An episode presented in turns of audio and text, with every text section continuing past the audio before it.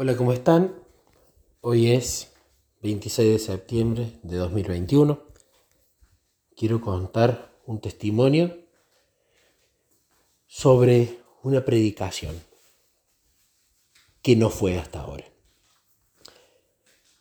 Resulta que hace un tiempo empecé a pensar que Jesús me estaba pidiendo que empiece a, a preparar predicaciones empecé a tener esa impresión y la empecé a notar y le empecé a decir a Jesús, cuando usualmente me pasan estas cosas, Jesús, es idea mía, no es idea mía, es algo nuevo, no me lo has pedido antes o me lo has pedido muy poco. Bueno, quiero saber si es idea mía o si vos querés que predique.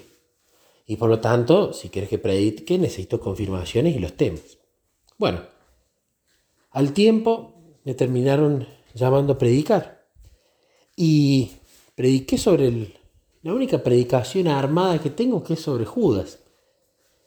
Y mm, fue muy lindo porque cuando prediqué sobre Judas, me emocioné mucho, oré mucho por el asunto y veía cómo había producido en las personas eh, un quiebre, al menos externo, donde había habido una emoción, donde había habido eh, un análisis personal, veía las lágrimas, en, los ojos de muchos jóvenes cuando se hablaba sobre la sinceridad que tenemos que tener con nuestro amigo Jesús. Y cuando terminé, le dije, Jesús, la verdad que no me puse nervioso, lo disfruté muchísimo, incluso me emocioné y vi las lágrimas de los jóvenes. Y yo no sé qué ha pasado internamente, pero ojalá, ojalá hayas podido llegar a través de ese sermón a esos corazones y ayudarlos en su relación con vos. En lo personal, las prédicas que no dejan algo aplicativo, algo para que yo pueda practicar en mi casa, en mi relación con Jesús, a mí en lo personal no me gustan. Con esto no estoy diciendo que sean malas ni que no sirvan, estoy diciendo que a Nicolás Bertó no le gustan. Me gusta que, que den una parte práctica, una parte aplicativa. ¿Qué puedo hacer? ¿Cómo puedo mejorar mi oración, mi meditación bíblica, mi estudio de las escrituras? Cómo puedo comprender mejor el carácter de Dios para saber mejor acerca de la persona con la que me tengo que relacionar, cosas por el estilo. La cuestión es que después Jesús empezó a insistir que arme una predicación sobre meditación bíblica.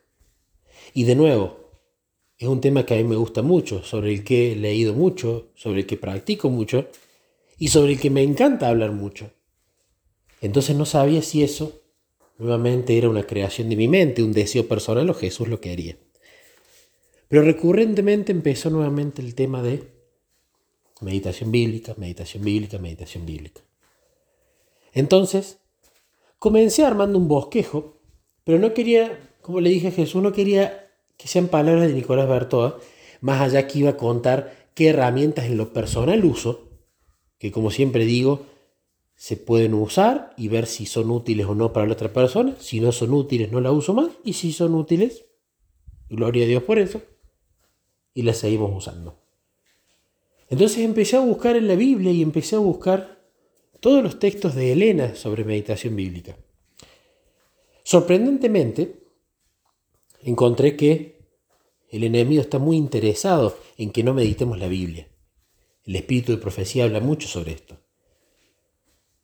De hecho, sorprendentemente, en la iglesia adventista, salvo una predicación del pastor Braga, no encontré nada más de meditación bíblica.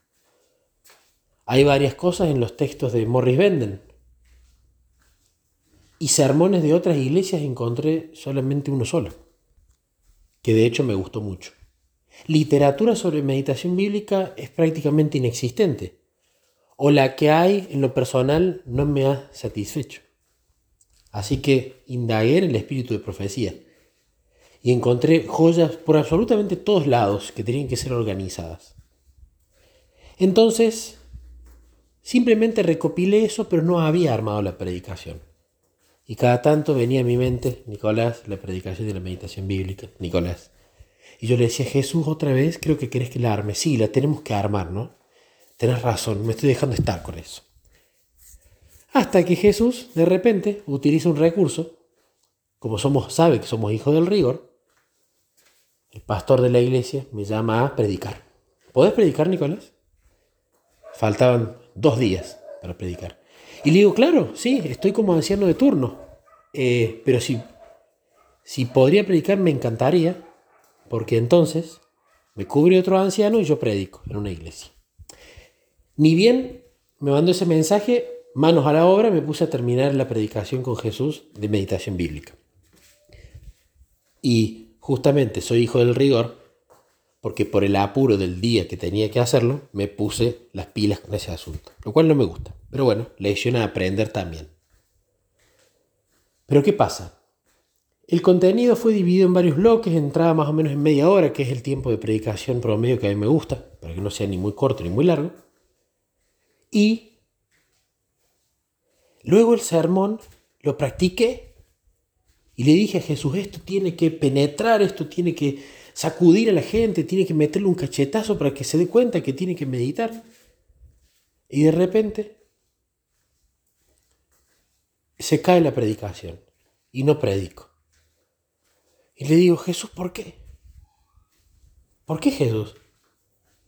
Si vos me pediste que predique, preparé la prédica, la ensayé con vos, ¿por qué se cayó?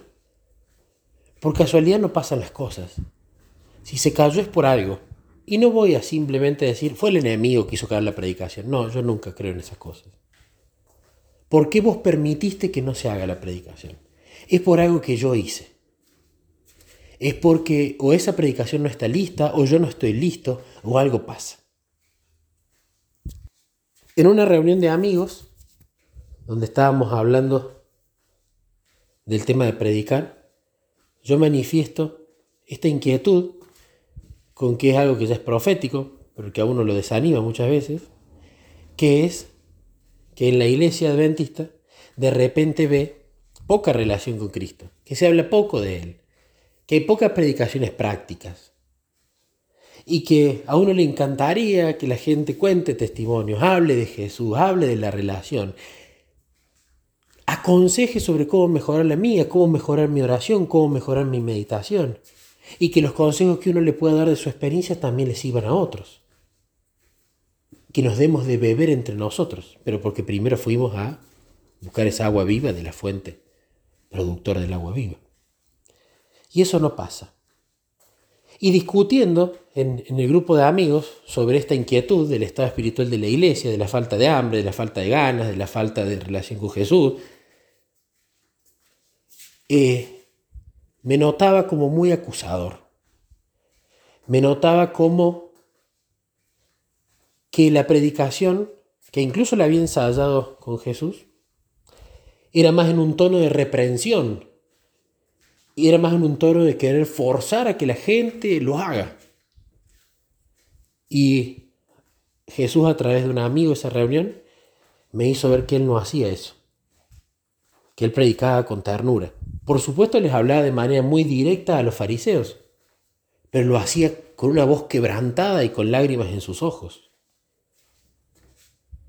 Y que él, con la parábola del sembrador,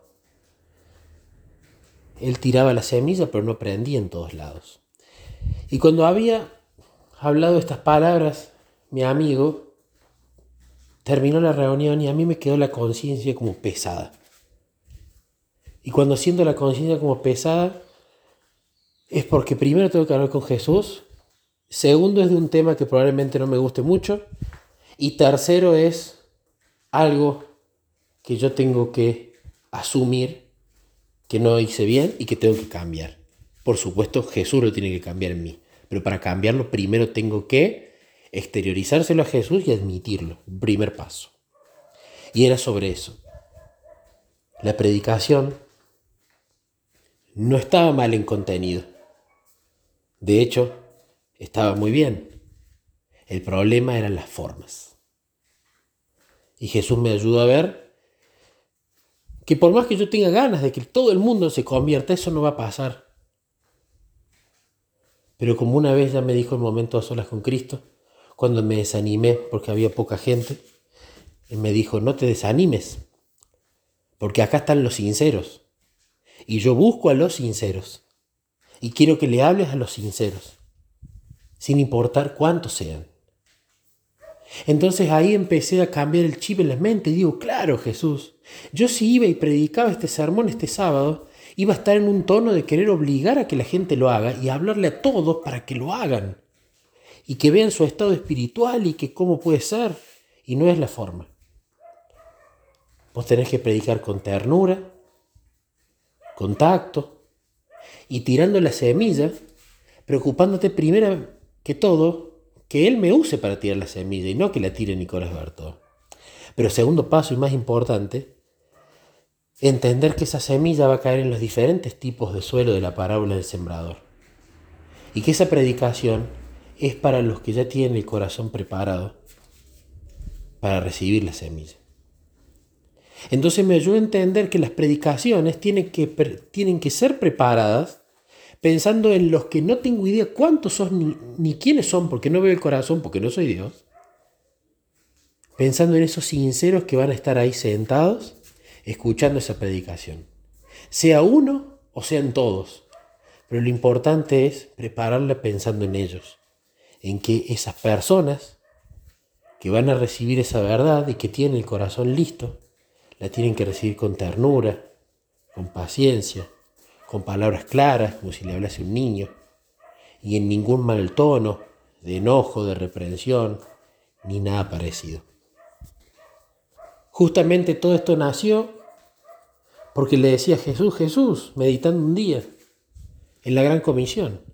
Jesús acá dice, id, nos mandas a ir. Y dice, hagan discípulos y luego de que sean discípulos se bautizan en el nombre del Padre, el Hijo y el Espíritu Santo, no antes. Y meditando sobre Juan 15 es que salió ese disparador. En Juan 15 habla de que las personas que dieron fruto se las llama discípulos. Entonces, antes de ser bautizado hay que ser discípulo. Pero según Juan 15, para ser discípulo hay que haber dado fruto. Y según Juan 15, para dar fruto hay que, hay que haber permanecido. Y según Juan 15, que la vid permanezca en el pámpano, implica un tiempo de calidad y de relacionamiento con Jesús. Pero para que alguien tenga un tiempo de calidad y de relacionamiento con Jesús, tiene que saber qué es relacionarse con Jesús. Y para saber qué es relacionarse con Jesús, tiene que saber que es a través de la oración y la meditación de la Biblia y su estudio. Pero de estudiar la Biblia lo sabemos perfectamente en la iglesia adventista. Pero hay que explicar cómo orar, y hay que explicar cómo meditar, y hay que explicarlo como un niño. Porque a menos que te conviertas y te vuelvas como un niño, no verás el reino de Dios. Entonces, me lleva justamente a charlar con Jesús cuando me diré estas cosas y decir, Jesús falta hacer más discípulos. Yo quiero hacer más discípulos. Pero no que los haga Nicolás Bertoa, sino que los hagas vos. Porque he llegado a un punto en el cual las disfruto tremendamente a mi relación con mi mejor amigo. Me encanta. Pero estoy llegando a un punto en el cual estoy disfrutando aún más cuando Jesús trae a una persona sincera y veo cómo la oración como un niño y la meditación bíblica con humildad y admitiendo que no tenemos idea de nada de lo que ahí está en las escrituras y que tenemos que aprender todos los días, cómo esas dos herramientas le cambian la vida a la gente. Entonces necesito hacer discípulos, no es algo que me gusta, lo necesito para mi vida espiritual, necesito escuchar los testimonios de la gente que aprende a orar y a meditar, necesito alimentarme de ver su sonrisa, de ver su emoción, porque se dieron cuenta que Jesús vino a buscar amigos y cómo pueden ser amigos de Jesús y cómo Él los cambia. Y anoche en esa reunión donde Jesús me habló a través de este amigo y, concluí este testimonio, volví a sacar este tema. Quiero que hagamos discípulos, quiero que como grupo nos juntemos a orar, no, no a estudiar la Biblia, a meditarla, pero sobre todo a orar. Necesitamos juntarnos a orar más. Y hoy cuando me levanté con este tema de hacer discípulos, Jesús quiero hacer discípulos, resulta que nos pusimos a ordenar con mi esposa la cochera. y en la cochera. Tiramos muchas cosas, otras las donamos. Pero había un cuadro. Me dice, ¿qué vas a hacer con este cuadro? Yo ni me acordaba que ese cuadro estaba allí.